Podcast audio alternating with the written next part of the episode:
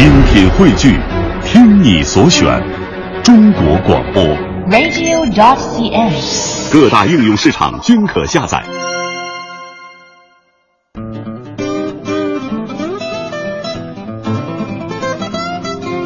北京时间十七点多那么几分钟，欢迎大家来到周日版的海洋现场秀。你好，我是小爱。海洋现场秀如约在这儿陪伴大家度过周日的晚间时光。今天呢，我们会继续在这儿一边吐槽海洋，一边呢听听海洋说他自己生活当中的段子。当然，在这儿呢也提示一下各位好朋友哈，如果你有什么生活中逗乐的段子想和我们来分享，或者你有任何稀奇古怪的问题呢，想向海洋来提问，都可以在微信公众平台搜索“海洋大海的海阳光的阳”之后呢，添加关注，然后把内容直接发送过来，我们就可以在第一时间看到了。今天的节目现在正式开始。海洋的快乐生活。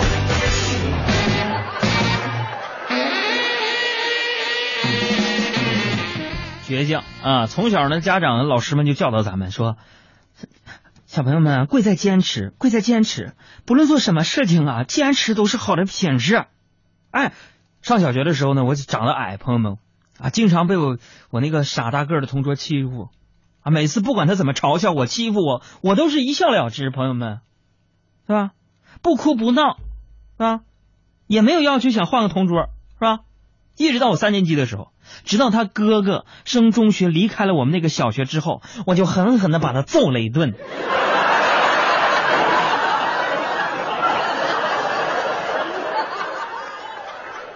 就那个时候，我觉得老师说的对呀，啊，不管做什么事情，贵在坚持。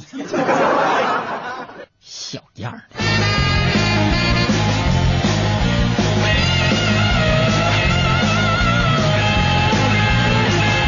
你现在，你现在咱长大了是吧？自个儿成家了，我也更懂得坚持啊，是多么的重要。这每一次啊，跟媳妇儿一起出门之前，朋友们，我看着我这个平时自称是女汉子的媳妇儿对着镜子垂死挣扎的时候，啊，脑子里边我都在想啊，如果我媳妇儿生在古代是花木兰，那画面一定太美了，是吧？开我东窗，东阁门，坐我西阁床。脱我战时袍，着我旧时裳。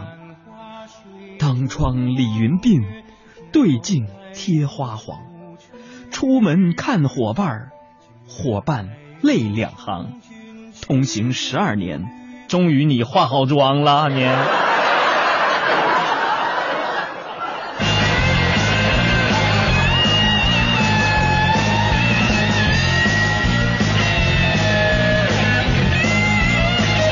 不过朋友们，就我家里人啊啊，除了我有这个坚持的优秀品质以外，我媳妇儿也有，是吧？我俩那时候，朋友们，我刚好的时候，他就发现我家附近呢有一家特别好吃的大排档，完了就跟我商量，啊，以后我们的晚饭就去那个大排档解决呗。哎，那我朋友们娶媳妇干啥用？还小样的，晚饭留留你何用？我就不同意，是吧？你想想，毕竟咱们在北京飘着也不容易，是不是啊？我想能节约一点就节约一点，而且自己做饭也干净卫生，是吧？那时候我媳妇儿没有反驳，还是每天下班回来啊给我做饭。朋友们，后来就是她坚持了两个星期之后，我主动说：“我说咱们还是去大排档吃吧。”因为对于一个吃货来说呀，任何事情都可以缓一缓。唯有吃的不能拖呀！朋友们，以前我上学的时候啊，啊，吃货的本质就发挥的淋漓尽致。我跟你们讲，那时候，对我记得有一回语文考试啊，填写这个反义词嘛，啊，有一个生的反义词，同学们都填的死，只有我填的是生的反熟。你看，哎，老师居然还给我算对了。哎、不过你仔细想想。吃也算是我这么多年以来坚持下来最持久的习惯和本质了。我要用我的余生去爱。用多少时间一直等待一段恋爱？却用剩下来的相处时光，让两个人互相伤害。不断的表白，不断的分开，推倒再重来，有多难挨？还好终于碰到你，还有什么不明白？感官与性能均已超乎想象，它不仅吸引你收听，更让你不愿离开。海洋现场秀，这今天早上呢，我就看着镜子里边的自己，我就毅然决然的对我老妈说：“我说妈，妈妈，我准备绝食减肥。”当时我妈特别紧张啊，说不许绝食伤害身体啊。当时我顿时我这心里边朋友们就暖烘烘的、热乎乎的、美滋滋的。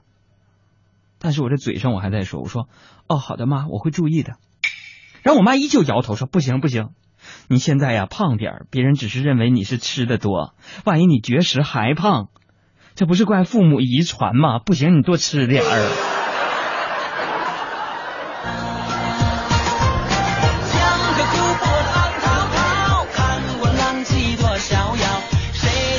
所以说，在那个我们传统思想当中，大家有没有这样的呃氛围啊？就是我们小的时候，或者是我们有了孩子之后，所有的长辈或亲戚朋友都会说：“哎呦，这多漂亮一个大胖小子呀！”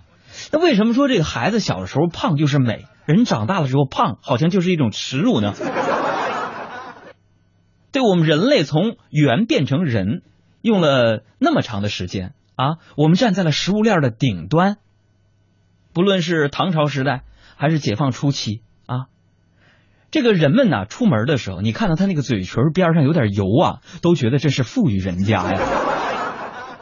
我们好不容易站到了这个食物链的顶端的时候，为什么一定要以瘦为美、胖为丑呢？这我非常的不理解啊啊！所以说大家呀，健康比什么都最重要，不论是胖还是瘦，总有一款适合你的人。啊，就算你说哥，我太胖了，我太这么丑，我找不着女朋友，找不着对象，朋友你别担心，是不是？他一定有一个女生眼神不好，相中了你。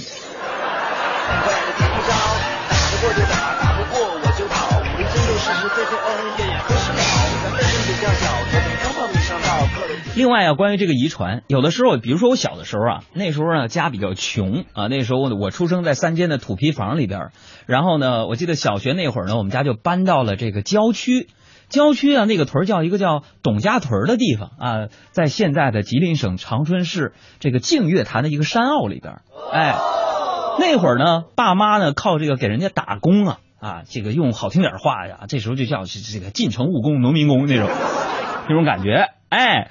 那个时候啊，家里边穷，我也抱怨，为什么呢？当时我记得我们学校里边啊，做这个呃培训什么的，电子琴的兴趣班啊，那时候啊，一个电子琴才九十八块钱，可是家里边就拿不出来，我就抱怨，我说我怎么生在你们这个家里边啊啊啊，怎么就不给我买这个琴呢？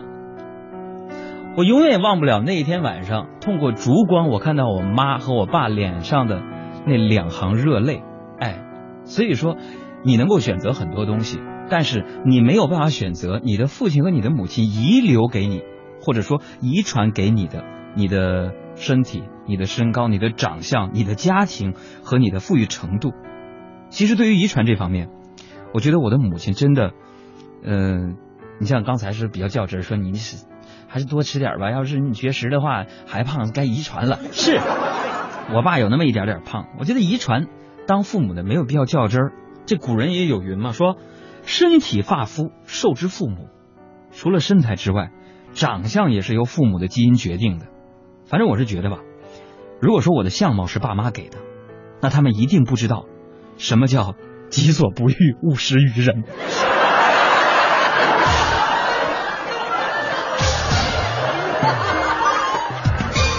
这个当然了啊，对于自己的身材呢。虽然呢，在节目当中我嘴上一直在挣扎，但是心里呢，其实我已经默默的承受了，对吧？不就是胖吗？没什么大不了的。我们来到这个世界上，我就没打算活着回去啊！啊，为什么不让自己吃点好吃的呢？古人不是还有云吗？人固有一死，啊，或重于泰山，或重于其他山，是吧？我呢，我这个并不反感吃货，哎，因为咱们生活当中都知道“民以食为天”，毕竟这是人类最根本的生活需求，对吧？要说反感呢，我还是比较反感那些啊，就是喝完酒以后乱发酒疯的人。我觉得这个人品可能就有点差，或者酒品有点弱啊。大家都知道，呃，当年我们在东北嘛，我就是一个东北人，在东北啊，东北人喜欢吃烧烤，对吧？不管几个人，不管什么季节，反正想起吃饭就是烧烤啊。用一句比较时尚的话总结，就是在东北啊，一个人吃串吃的是寂寞，两个人吃串吃的是默契，三个人吃串他吃的就是江湖啊。口号，前方个人报上面，有能耐你别跑，我一身戎马刀上飘。说这吃串的，我还是跟大家坦白一个我的一个兴趣爱好，就是我特别爱吃那个大腰子。哎呀，都说吃啥补啥，我也不知道这个合理性，但是啊。每当烤完那个大腰子，外焦里嫩，一咬下去，水汪汪、油汪汪的，哎呦，那种口感、那种顺滑和淡淡的那种回甘，我的天哪，太享受了！我不是说呀，吃串不好，是吧？呃，不好的是什么呢？其实就是说，在东北，比如说吃串的时候啊，你看，在北京也是啊，大家，我家住在望京小腰附近嘛，是吧？最近被给查封了嘛，以前我也去啊。大家都喜欢喝点小酒，是吧？一来二去的呢，喝就喝高了啊，还特别容易呢给别人添麻烦，对吧？就喝酒喝多那帮人，你们都记着，是不是这样？就有一回啊，我跟一个朋友啊，晚上出去吃饭，吃饭咱中国酒文化就是没事啊，喝点小酒嘛，啊，就喝点，然后呢打车回家，这一上车呀，司机估计是闻到酒味了，就斜着身子在那打量我们啊，他说：“哎，哥们儿，你们是不是喝酒了？”我就非常奇怪，我就问了，我说咋的了？喝酒咋的了？你还不拉喝酒的人呢？完，这司机看我喝的也不少啊，这眼瞅着我就要急眼了，就跟我解释：“哎，不是哥，前面我拉一活也是喝酒了，一上车我问他去哪儿啊，他说不去哪儿就坐坐。”海洋现场秀，谁听谁皮肤好。今天早上我来上班的路上，我就心情格外的好啊，好多那种就是要飞起来的那种感觉啊。一是因为天气太好了，二是因为啊单双号限行之后啊，路上真的很畅通。今天呢，我走在路上啊，这恍惚就有一种就是一夜回到十年前的那种感觉。朋友们，那家伙嘎嘎的，你知道？你看上周五。受这个周末万圣节的双重影响啊，路上堵得一塌糊涂。且不说这堵路啊，心情的那种那种闹心是吧？就是大家都蜂拥出来过万圣节这事儿啊，我就不能理解啊。那么因为我跑了好几个超市，南瓜都卖光了。那对于一个吃货来说，这种情况真的不能原谅啊。而且朋友们，如果说啊，把自己往丑里造就是算过万圣节的话。那你说像咱这样，不是天天都是万圣节吗？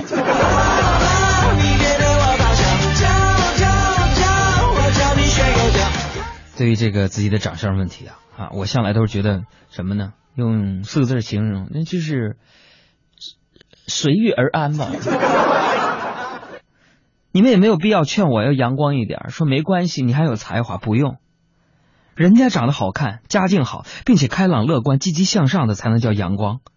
我就算性格再开朗，但是架不住家贫人丑，只能充其量算是坚强的活下去而已。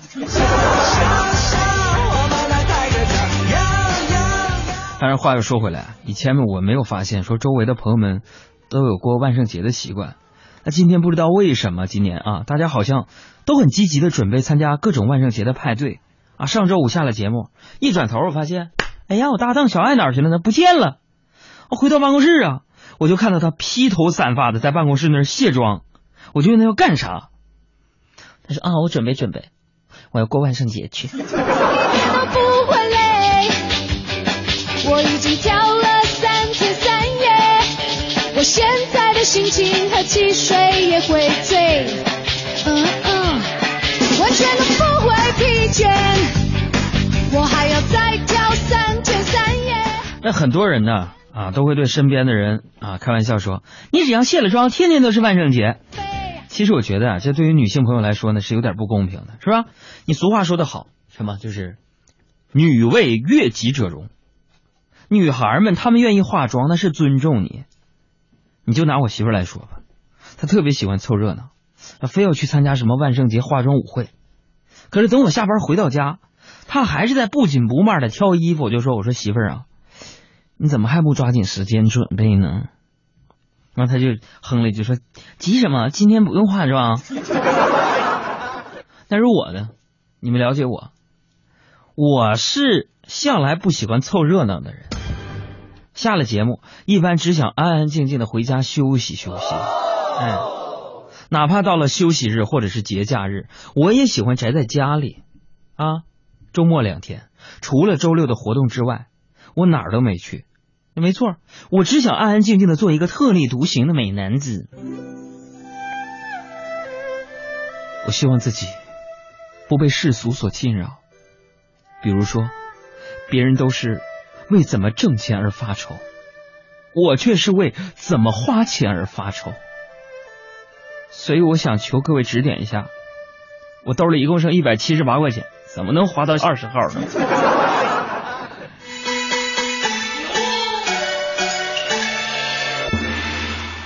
除了这个工作之外啊。吃饱和睡好对我来说是最重要的两个问题，真的。那小爱呢？作为我身边一个典型的文艺青年，多次纠正我这种没有文艺情节的生活状态，后来他还是放弃了。可能在他看来，我跟他之间最远的距离大概就是他送我的竹蜻蜓，我去拿他摊煎饼。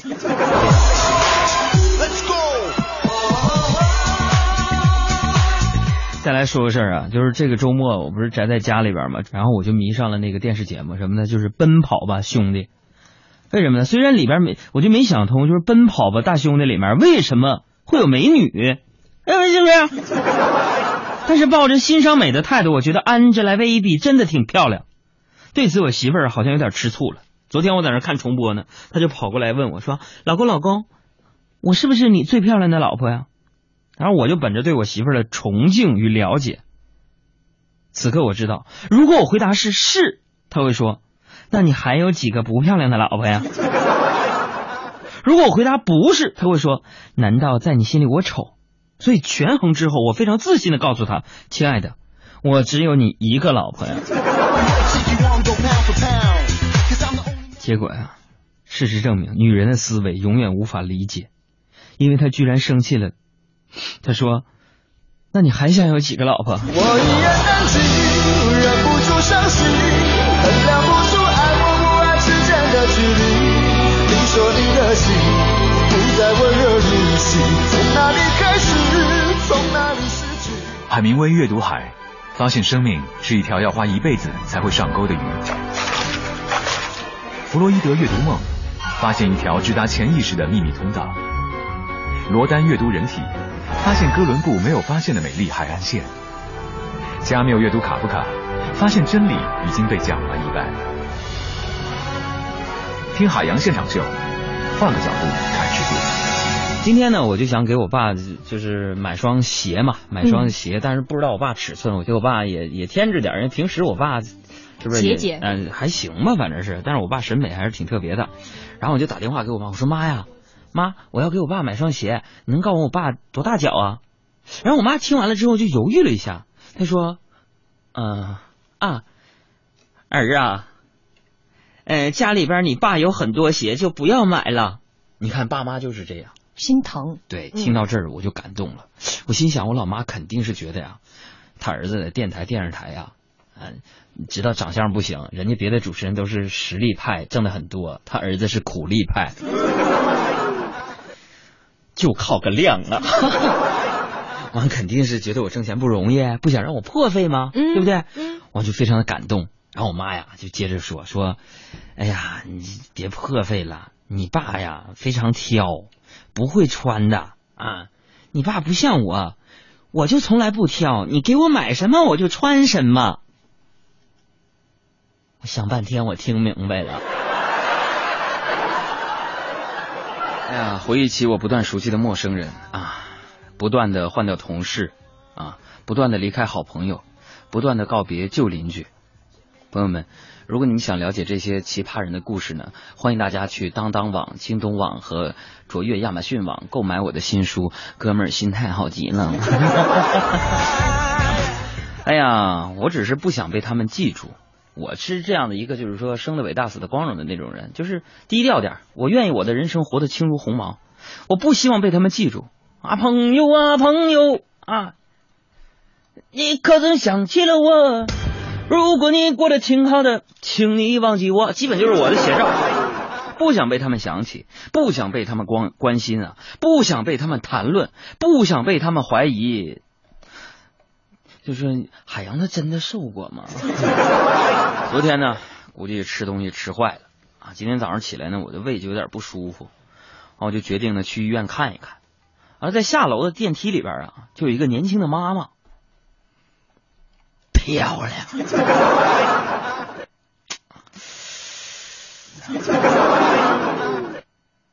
我在想，这孩子的爸爸是谁呢？就那么漂亮，我就想。如果我拿的话，我都不在乎 是不是带个小孩儿。我跟你说，就漂亮到那个程度啊！俺就抱着一个咿呀学语的一个小 baby 啊，那小 baby 看见我就说：“哥哥哥哥。”俺他妈赶紧打断说：“什么哥哥？叫叔叔。”然后一边礼貌的微笑，一边在心里咆哮。现在大人，你就不能教小朋友学点好吗？我说姐，咱俩留个微信呗。哎，我真是现发现，这辣妈越来越多了。欢迎收听海洋的快乐生活。大家好，我是海洋。我就是一个小人物，我从来不妄想自己会有多大的成就，也不奢望在别人的生命当中承担多么浓墨重彩的一个重头戏。哎，昨天晚上我就做了一个梦，这日有所思，夜有所夜有所梦。我梦见什么了呢？我居然梦见自己啊成了一个举足轻重的一个人物，在梦里边，我是一个骑着白马的王子，可拉不是吧？然后我遇到了一个公主，历经千辛万苦。啊，这个公主啊，通过了重重的难关，披荆斩棘，杀到城堡之前，站在我的面前，深情款款的对我说：“嘿嘿，干掉你这个大 boss，我就可以救出我的青蛙王子了，是吧？”朋友们，你别说，还真是萝卜青菜各有所爱。海洋的快乐生活，下个半点见。海洋的快乐生活由人保电话车险独家冠名播出。电话投保就选人保。四零零一二三四五六七。新文艺新青年 FM 一零六点六文艺之声。海洋现场秀由中国银行北京市分行独家冠名播出。乐趣浓香资讯，搭配每日现好笑料，咨询搜查队，笑料生产者。如果你不喜欢快乐。那么离他远点。海洋现场秀，只要打开收音机。文艺之声今晚五点，经济之声今晚八点。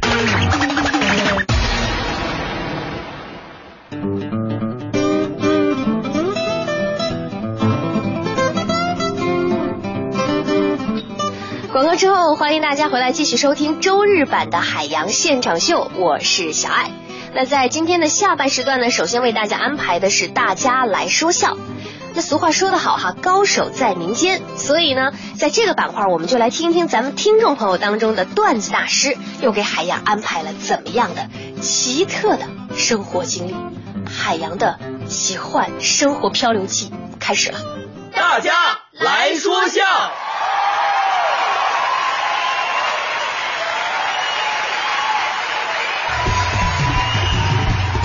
这有朋友说说海洋因为这媳妇儿太漂亮了，柳叶弯眉樱桃口啊，天庭饱饱满地阁方圆啊，咔咔咔倒拔垂杨柳。咋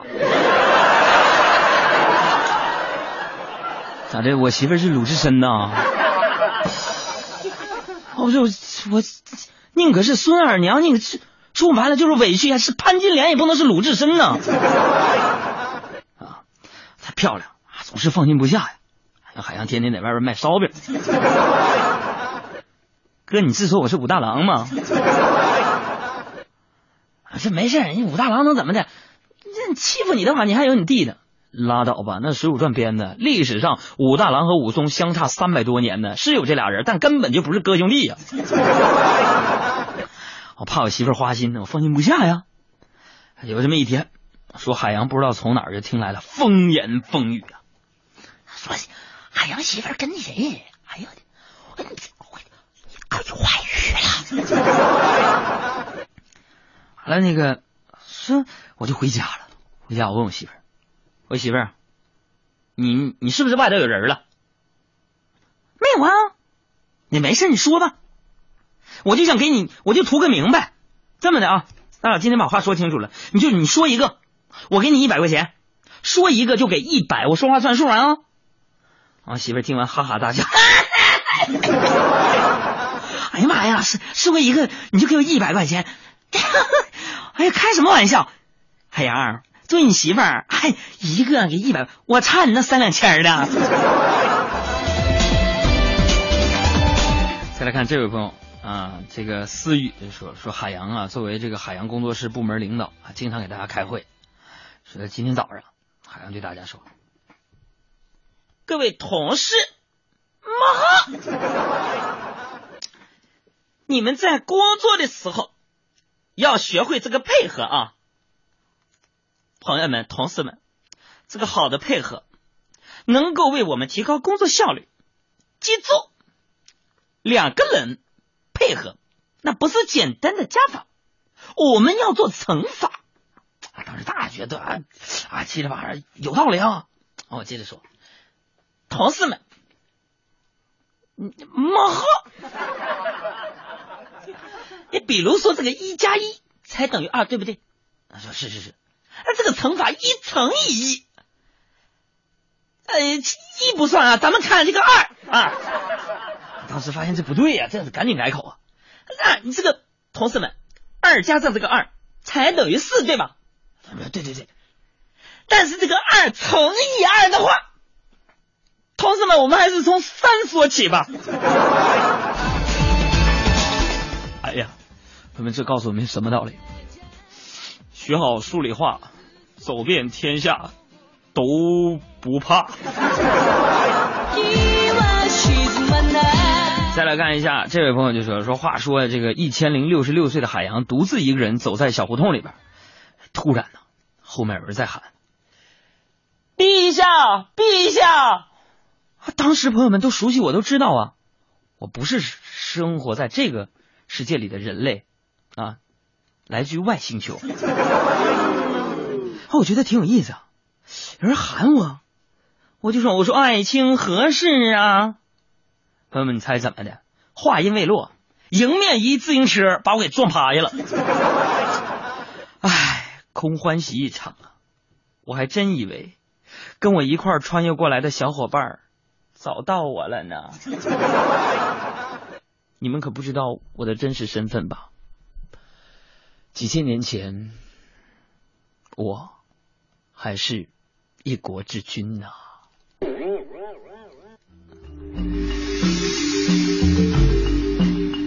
当年呐，跟你们讲，那个年代，我确实是个皇上。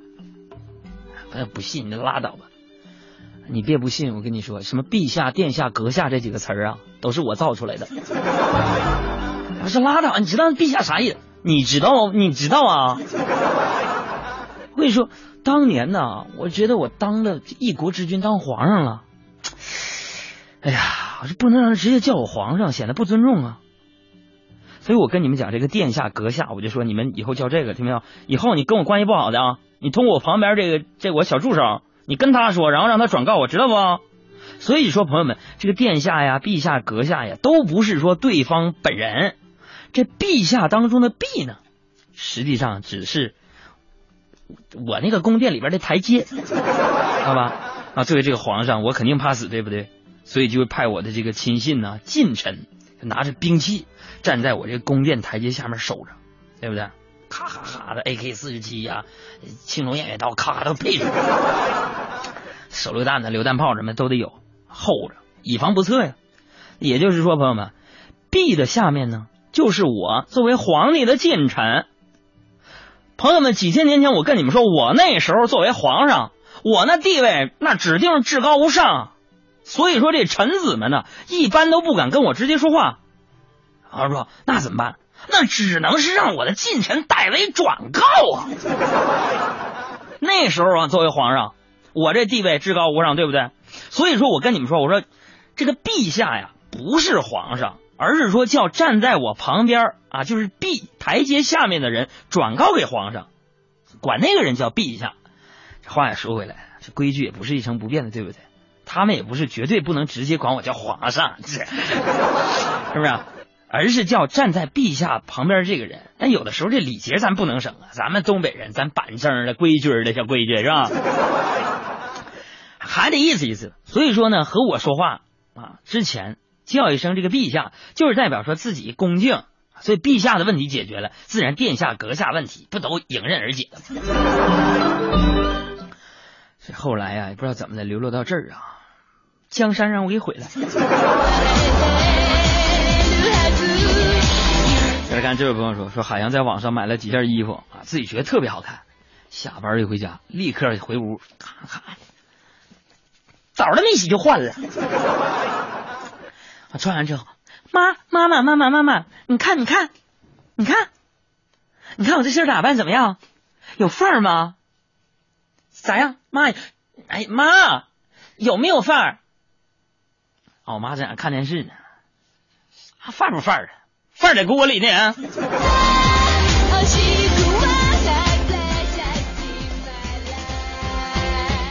这是什么母亲？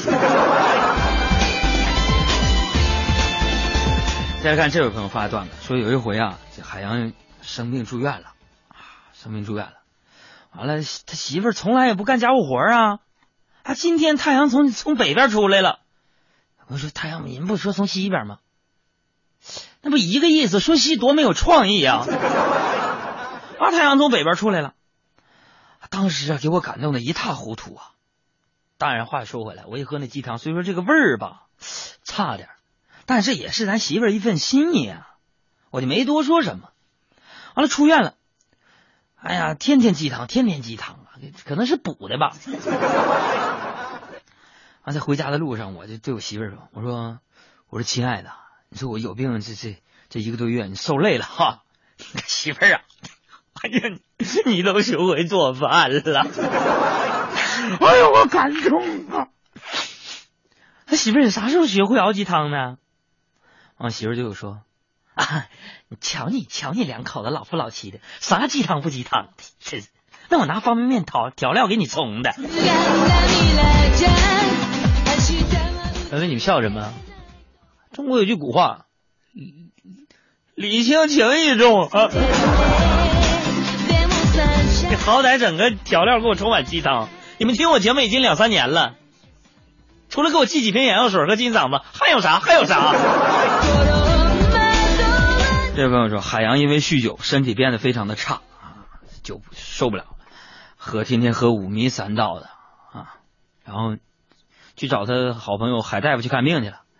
而这海大夫啊，那是我多年好朋友了。一看我这熊样啊，痛心疾首就说了：“杨啊，你就非得喝喝酒吗？酒不是什么好东西。杨啊，这海大夫跟你说啊，你要敢于对酒瓶子，敢于对酒瓶子说不。”当时我一听，我我就哈哈大笑。中午喝了半斤多，我这 哎哎呦我天呐，哥们儿！就看你也喝多了吧？这一般我对一个酒瓶子说话的时候，那肯定是我喝高了。郑板桥当年就因为喝酒产生了四个大字嘛，难得糊涂。再来看这位朋友说，说海洋的爸呀，对海洋管教非常严啊，每天就看着我做作业，算数啊，赶紧给我做语文写作业。他说这天呢，这海洋一边做数学题一边就说了：“爸呀，我都做完三道题了，你就让我出去玩会儿吧。”嗯，我爸斩钉截铁的说：“不行，你每天晚上必须做完五道题才能出出出去玩啊。当时我一听啊，撇着小嘴我就说，昨天没回家，在外边吃饭，我妈让我做了三道题，我就出去了。当时我爸若有所思的想了想，他说：“啊，你妈让你做三道题，既然这样啊，祖祖祖祖之决定，你今天做完今天的五道题之后，再把昨天少做的两道给我补上，然后出去玩。”朋友们，所以说中国有句古话说得好，祸从口出，嘴欠。朋友们，你知道吗？要不是说每天晚上啊，你们想我呀，想我这一个多小时陪你们做节目，我都想把自己嘴缝起来，你知道吗？看这有朋友说，说海洋用积攒多年的积蓄啊，买了什么呢？买了这个玛莎拉蒂，是不可能的。买了婚纱、钻戒、鲜花，打了一个领结，完了鼓起勇气到三里屯儿背了一只。哎呀，就跟暗恋了整整六年的女神求婚了。我走到女神的面前，双膝跪地。跪错了哈，是单单膝跪地。我就对女神说：“来，my dear，my darling，my baby，my honey，my sweetie。”英语虽然说不好，但是关键词必须得背下来。my honey，穿上婚纱，戴着钻戒，honey，求求你嫁给我吧。你怎么不说话？还是你已经嫁了一个姓齐的丈夫？哦，布兰奇，别说他，布兰奇对我不过是他父亲用于开垦土地的本钱。嫁给我，见说你爱我。我是罗切斯特。哎，求完婚，女神在那儿，在那儿旁边吃着 DQ 冰淇淋。他说：“杨儿啊。”你是不是还忘了点啥呀？姐，我除了忘了我的烦恼和忧愁之外，看到你，我剩下的只有对你的爱。我忘了哦，那你说我忘了什么？到底忘了什么呢？女神说：“你，你忘了你自己姓啥了吧？你。”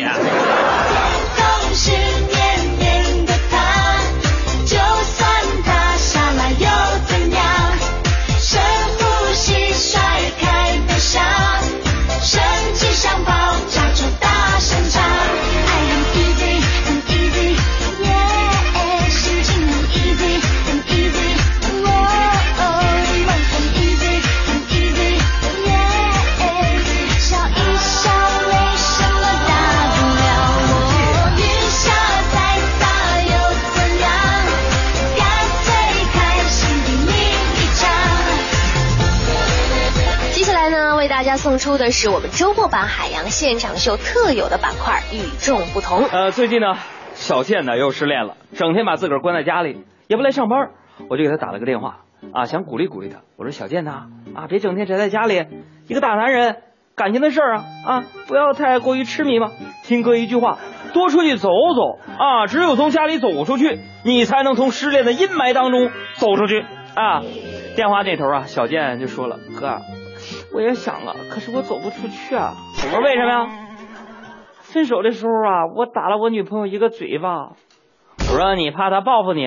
不是，她打折了我一条腿。小健作为我的朋友，你也挺倒霉的哈，天天拿你说事儿。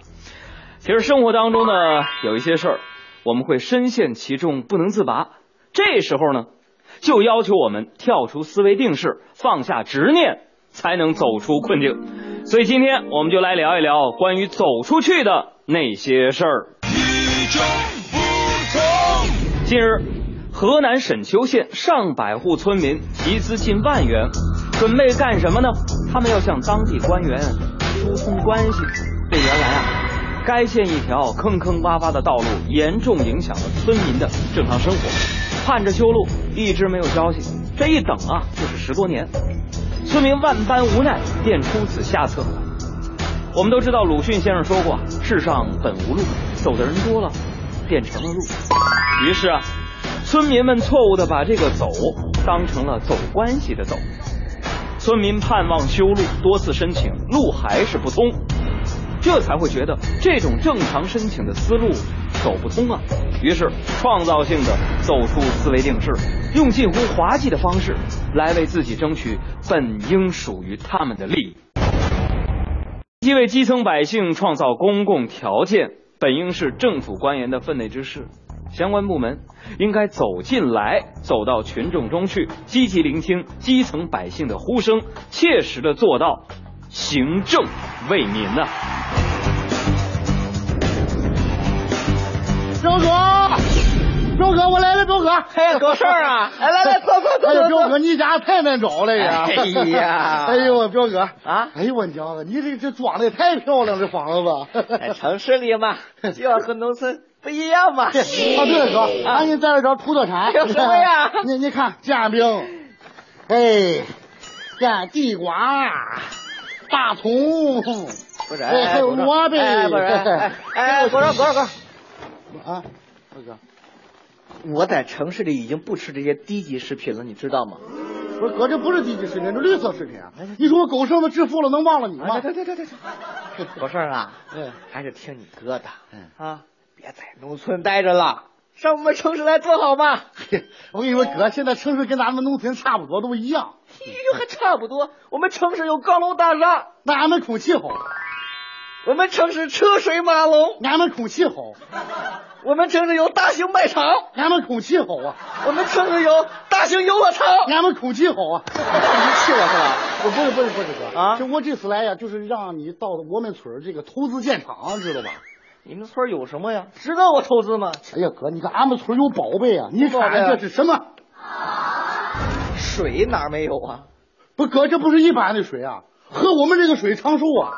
我爷爷的爷爷的爷爷到现在还活着呢，哎呀，就是喝这个水啊。真的啊啊哎呀，怎么样？敢钱吧？当年我跟你说，你喝这个水就是我们洗澡的水。这是什么了哥？你怎么怎么？这是什么水？不不是我，我是说我们洗澡都用这个水，太浪费了，没人开发呀！你说？你说话能不大喘气吗你？啊？嗯，还有什么呀？哦，对哥，我我们还有一种宝贝，啊，看着了吗？小银鱼儿啊，哇，就这个东西，我们那个河沟子里全都是啊，老多了都。哎，哥，你你不能吃这个呀！嗯，挺好吃的。你有多少？我家里还有一仓库啊。我全要了。不是哥，这个东西你不能吃。怎么不能吃？这是我们喂王八的饲料啊！这是。不是哥，你怎么样？我哥哥没事啊，哥没事啊，哥。哎，乡村山好水好空气好，现在大胆走出去，引进来，新农村建设又上了一个新台阶儿。再来说一条新闻，广东省教育厅出台相关的政策，跨校修读必修课、全面学分制、大学提前毕业等一系列的校园新政，都有望短期内在广东高校内全面实现。看到这个消息啊，我真是不禁感慨，生不逢时啊！我就想，海洋啊，海洋啊，要是你当年有这种政策啊，那肯定是一头扎进女子学院的课堂里，既能学习自己感兴趣的课程，又可以和广大女同学建立起深厚的友谊啊！但是我想，学生开心的同时，老师们肯定压力山大呀。以前课讲的不行啊，还能用点名威胁大家来上课。现在要是教学内容不吸引人的话，可能真的要门可罗雀了。当然了，学生也应该注意调整自己的求学思路，才能利用好相关的措施带来的资源，选择自己喜欢的课程的同时呢，也要用心去钻研学习，不然，呃，即使听再多学校的课，哈，也终究难逃挂科的命运啊。去别的学校上课，你可能觉得呀、已经很新鲜了。如果是去国外的学校送美食呢？没错，美食往往更容易走出来。近日，中国的山东鲁菜美食代表团在美国墨西哥孔子学院完成了为期十四天的美食文化交流活动。技艺高超的厨师更是用精湛的厨艺，在异国他乡展示了鲁菜的传统魅力，开启了一场舌尖上的跨文化交流。对于现在很多喜欢宅在家里的年轻人来说呢，其实这个吃啊，可能是他们走出去的唯一动力。而资深吃货呢，更是可以为了美食走遍祖国的大江南北乃至世界各地。他们循着美食的足迹，走一路吃一路，甚至根本不顾什么名胜古迹、名山大川。你曾经为美食去过哪些地方？那多了，那个省会城市我基本上都去过，主要就是为了吃个地道嘛。我不是吃货，不怎么出门。嗯，现在去的比较少呀，但是我立志走遍每一寸国土，不知道以后会碰见什么吃的呀。呃，我记得当时专门坐高铁去北京吃了那什么包子，然后就回来了。啊，这个最让我回味的就是重庆的辣火锅。去的地方可多了，我们学校的一餐厅、二餐厅、三餐厅，还有周围学校的餐厅，他们可好吃了，可好吃了。很多地方啊，去杭州的时候吃过龙井虾仁、西湖醋鱼，然后去青岛的时候吃过辣炒花蛤，去西安的时候吃过羊肉泡馍，去武汉的时候吃过豆皮。哎，别走，还没说完。截至今年九月，我国已与包括澳大利亚在内的六十三个国家缔结司法协助、引渡和移管被判刑人等。中方希望与包括澳大利亚在内的有关国家开展追逃追赃合作，共同打击贪污腐败犯罪。有些人走出去是寻找新天地，而有些人走出去却是企图逃避法律。可是法网恢恢，疏而不漏，犯罪分子逃得再远，也终究逃不掉法律的制裁。在中纪委的协调组织下，最高检、公安部、外交部、人民银行等多部门打击外逃官员的行动提速，一起向外逃官员亮剑。国外再也不是贪腐人员的陶醉天堂。即便他们走到国外，也将无处遁形，因为我们的反腐工作也在走出去。其实呢，我们生活中存在很多的束缚，只有走出封闭的环境，才能遇到更多的可能。只有走出思维的定式，才能真正的解放自己。海洋现场秀，四百万人的选择，不会错的。朋友，请你不要笑我，忧伤的事太多，我想出去走走。许多有情人，是不是一种传说？为何我还在这里守住寂寞？好的，看看时间，今天一个小时的周末版节目呢要告一段落了。我是小爱，明天晚上的同一时间，海洋现场秀，我们再见啦！找一个星期天，我就要骑着单车，带我的吉他和你。